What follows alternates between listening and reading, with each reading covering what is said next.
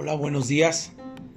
Qué bendición es poder ver el milagro de la vida a través de despertar esta mañana y ver el gran milagro de la vida que Dios nos ha dado, que nos da como una oportunidad más de levantarnos hoy y poder interactuar a través de su palabra en este día. Es una gran bendición hacer una meditación sobre, sobre la vida y, hablar sobre, sobre el sistema eh, vida desde la perspectiva Cronos. Podremos entender que tiene un límite, un comienzo, pero también un límite. Y esto me lleva a pensar que muchos de nosotros estamos desperdiciando nuestra vida teniendo algunas cosas que podríamos omitir, como aquellas cosas que no están a tu alcance, de manera que se puedan solucionar bajo las acciones que tú hagas. Hay cosas que se van a suscitar y que no van a tener eh, o no vas a tener la habilidad de poder tú mismo evitar que eso pase. Pero sí podemos tener la forma de lo que dijo el apóstol Pablo. Todas las cosas le son para bien a los que aman a Dios. Y entonces hay cosas que sí pueden ser parte de nuestra vida en el sentido de lo que nosotros hagamos pueda saltar en un fruto de bendición en el futuro. Pero hay cosas que no están a consideración de las cosas que tú hagas para resolverse. Una enfermedad que quizás pueda eh, surgir en el transcurso de tu vida y, y puedas mirar que las cosas ya están muy avanzadas y que quizás no puedes lograr hacer mucho, es ahí donde nosotros debemos de interactuar con la palabra en ese momento debemos de respirar el aire de Dios y entender que hay cosas que no están bajo nuestro control, el poder eh, solucionarlas con, una, con un cambio, sino son, son eventos sorpresivos que no se pueden evitar.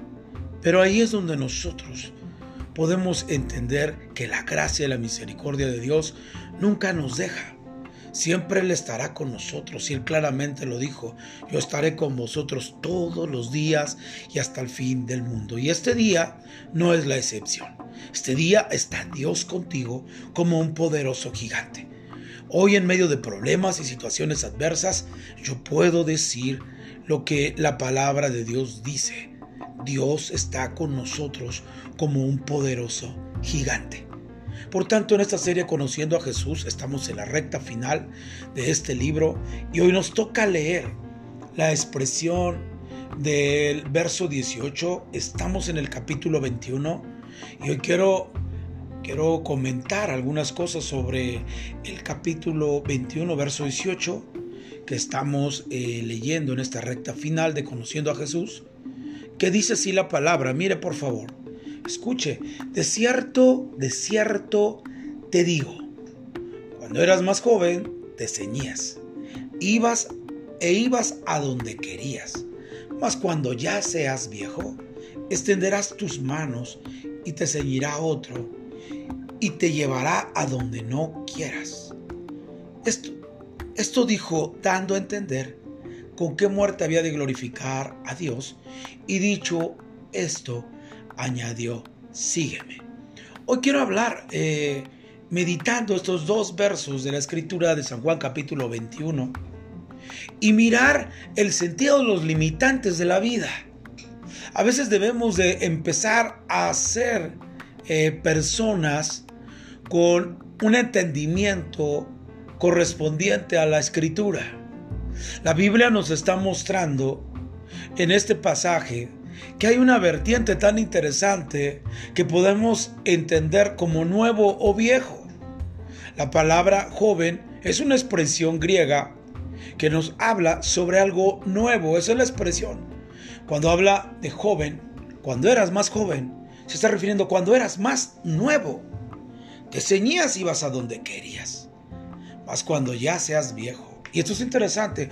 Hay dos eh, limitantes eh, que podemos encontrar en el, en el tiempo de esta vida. Y uno de ellos es precisamente el que los años van pasando y habrá cosas que ya no podrás tú desarrollar. La Biblia claramente nos muestra que esta vida la tenemos que aprovechar al máximo. Que debemos de entender las oportunidades que se presentan día a día, pero que Dios tiene unos limitantes en esta vida con respecto a lo nuevo y a lo viejo, con respecto a lo que puede pasar estando en el tiempo de ser nuevo, como en el tiempo en el que podamos llegar a, a ser viejos. Y esto es algo muy interesante, porque una de las características de lo nuevo es que podemos movernos y fluir, tener la habilidad de movimiento, como dice este pasaje, y movernos a donde queríamos. Tener ese, ese pensamiento es tener la apreciación de cuidado con respecto a nuestra vida propositiva en esta tierra. Y cuando hablamos de propósito, es interesante ver que cada uno de nosotros debemos de aprovechar y saber y conocer las formas de movernos en este tiempo cuando somos jóvenes o cuando somos viejos. Y entonces interactuar en lo que dice la palabra. Recuerdo mucho aquel pasaje que dice que la vida es como una neblina que pronto es y luego desaparece. Así es nuestra vida. Y así hemos entendido Aquellos que tenemos 40 años en adelante, nuestra vida comienza a meditar. Y no estoy refiriéndome que los años pasados de los 40 hacia atrás la gente no lo medite, no. Me estoy refiriendo que a veces nos damos cuenta porque nuestro cuerpo mismo nos está comentando y no es precisamente que hablen, pero ya hay cosas que el mismo cuerpo puede hablar a través de de las mismas causas y efectos de los años. Esto nos habla entonces que hay cosas que no podríamos desarrollar más y que el mismo cuerpo te pide que ya no desarrolles aquello que normalmente lo podrías hacer de manera eh, habitual. Esto entonces nos da las comparaciones importantes en que Jesús primero le está diciendo a Pedro, ¿me amas? Y termina diciendo, aposenta mis ovejas, pero esa es la clave. Ahora le está, le está comentando una palabra tan poderosa con respecto a la apreciación de la vida. Ahora, la actitud del corazón de Pedro, después de la enseñanza en que el fundamento y el motor de la vida es el amor, ahora le está diciendo que aproveche su vida porque ciertamente llegará a la muerte. La escritura nos dice que a veces debemos de ser sabios con respecto a la dirección y administración de nuestra vida. Mucha gente ha dicho cuando alguien le da un consejo y le dice, no hagas eso. No conduzcas alta velocidad porque puedes cometer un accidente y tú mismo puedes salir eh, dañado de ese accidente. Y la gente responde, es mi vida. Y en cierta manera puede ser esa palabra eh, desde la perspectiva humana eh, apreciada desde la manera correcta. Pero la realidad desde la perspectiva bíblica es que esa vida te la dio Dios aunque nosotros la tenemos y Dios nos ha dado libre albedrío de decidir qué hacer con ella, pero esa vida nos la dio Dios. Y es importante entonces lo que el Señor Jesús le dice a Pedro, de cierto, de cierto te digo, cuando eras más joven te enseñas y ibas a donde quieras, tú tenías la dirección de tu vida porque tenías la habilidad de caminar y de expresar la juventud en toda la extensión de tu vida. De manera que eras libre para poder hacer. Y no es que cuando llegues a ser viejo no lo, no lo seas. Pero es que la manera de poder comprender la vejez es importante. Lo mismo que Dios le habla a Caleb. Caleb pasa de una generación y entra a otra y Dios le dice claramente que él puede conquistar otros montes más, aún siendo ya viejo. Pero la actitud de Caleb no era la misma con la que podía conquistar cuando era joven. Ahora Caleb tiene una mentalidad de experiencia con la, con la capacidad de comprender que ahora ya no van a ser sus fuerzas la que lo van a, a catapultar para poder llegar al objetivo o a la misión que Dios quiere, sino ahora tendrá que ser la experiencia de las cosas que Dios habló en su vida para poder llegar al objetivo y a la misión que Dios te da. Por eso es muy importante tener esa capacidad de entendimiento que cuando somos jóvenes las fuerzas pueden ser parte de gran bendición en nuestra vida para poder llegar a los objetivos y metas. Pero cuando eres viejo necesitas tener sabiduría para poder entender esto que dice la palabra. Ya ahora que seas, dice eh, mas cuando seas viejo, extenderás tus manos y te ceñirá otro. Interesante. O sea, cuando la persona llega a un tiempo en el cual, en el cual la experiencia va a saltar de manera manifiesta en que la capacidad de compañerismo alrededor de él es una gran bendición. Por ejemplo, hay gente que tiene bastante experiencia, pero la experiencia tiene que ser adaptada en una persona opuesta en una persona para que esa persona haga lo que a alguien más le ha aconsejado con esa habilidad de experiencia. Por eso es muy importante que nosotros veamos las perspectivas en las cuales se encuentra esta porción de la escritura. Ahora, cuando seas viejo, extenderás tus manos y te ceñirá otro. Tú tendrás la capacidad, la sabiduría, pero hay gente alrededor de ti que necesita de la experiencia que Dios te dio para que puedan cumplir la visión y el llamado que Dios tiene para esta persona en el tiempo en el que te encuentras. Por eso entonces entiendo que la experiencia en Dios siempre nos va a traer un sentido de compañerismo o de vaciar lo que nosotros hemos aprendido en otros y ahí manejamos una sinergia en la cual nos vamos a potencializar, como lo dice la palabra aquí, y te llevará a donde no quieras. Mire por favor, entienda este asunto.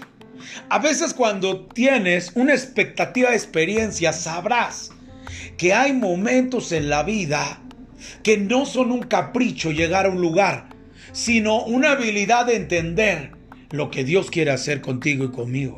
Porque cuando somos jóvenes, a veces tendemos a caminar porque tenemos fuerzas a una actividad de vivir en caprichos, haciendo nuestra propia voluntad y queriendo hacer sin tomar el consejo correcto de las personas que pueden ayudarnos a poder llegar al objetivo más fácilmente y sin golpearnos.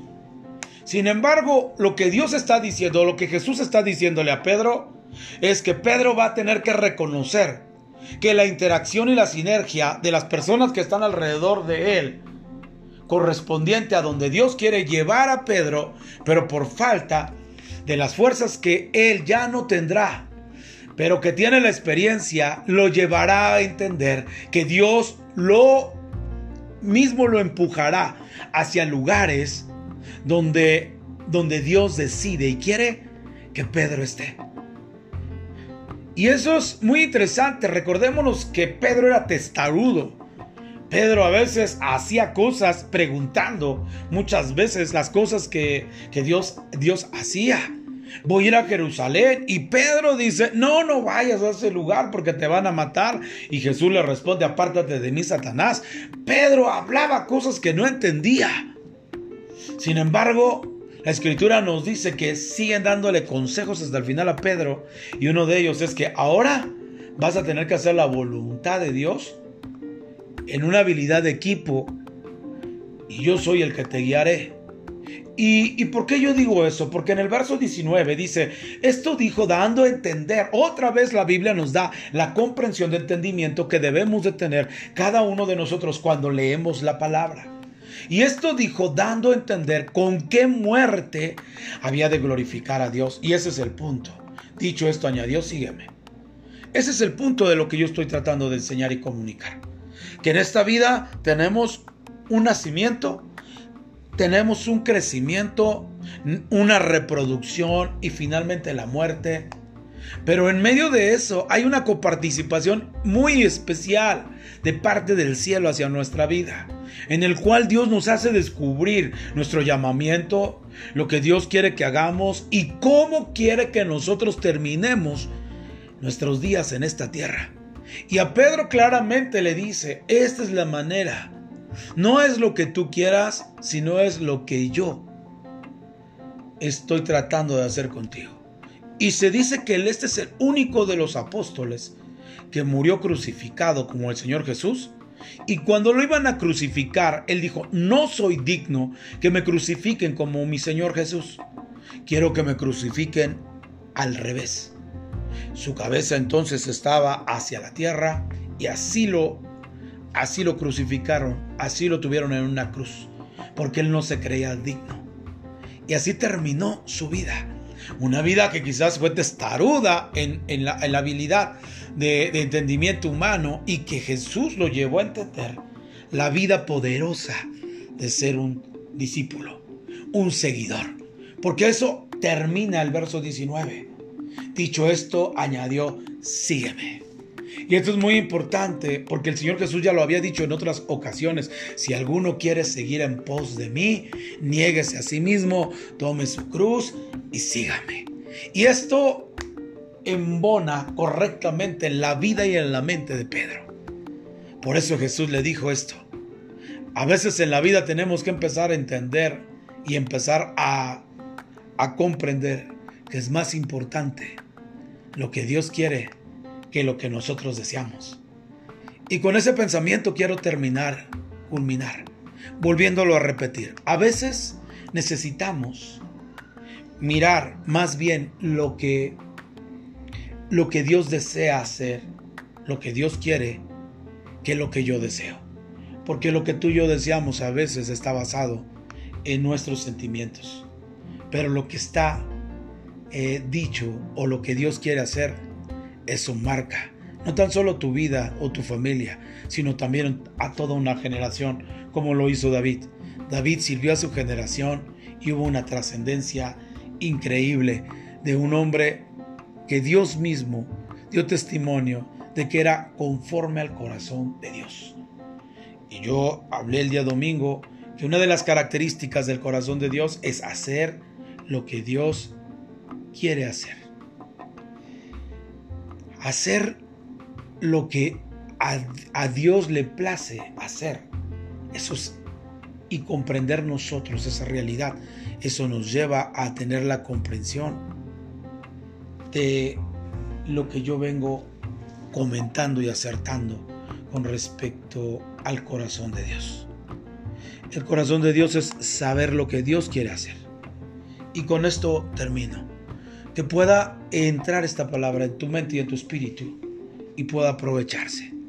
No se trata de lo que deseas tú, se trata de lo que Dios quiere. Vamos a hacer una oración, Señor. Gracias por esta bella mañana, Señor, que podamos platicar de tu palabra, Señor, y poder meditar en ella, entenderla, como dice el verso 19, que podamos comprender lo que tú nos estás hablando a través de ella.